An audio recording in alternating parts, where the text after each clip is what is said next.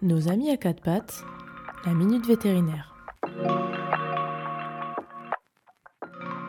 Salut les amis à quatre pattes Eh dis-moi Justine, c'est quoi une urgence vétérinaire? Il faut savoir qu'il y a de multiples urgences vétérinaires et je vais aujourd'hui en évoquer quelques-unes. Cela vous permettra ainsi de savoir quand consulter en urgence finalement. Alors bien sûr, il y a tous les types de traumatismes. Blessures dues à des accidents, chutes importantes, morsures, accidents de la route et bien d'autres.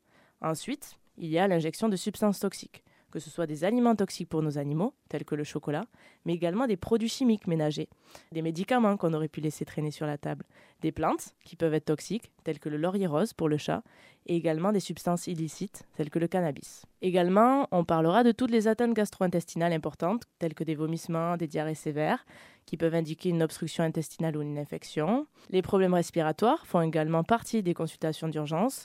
Les problèmes cardiaques, tels que des signes de détresse cardiaque, s'apparentant par exemple à une respiration rapide et une faiblesse soudaine.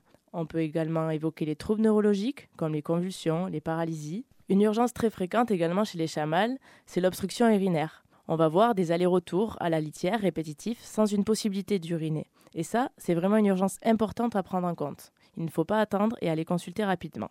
Alors, je pourrais évoquer bien d'autres urgences, car il en reste, comme la dystocie, les allergies graves, mais il y en a tant d'autres que cette liste non exhaustive, je l'espère, vous permettra de savoir quand aller chez votre vétérinaire en urgence, même un dimanche. Eh bien, je te remercie Justine. À bientôt.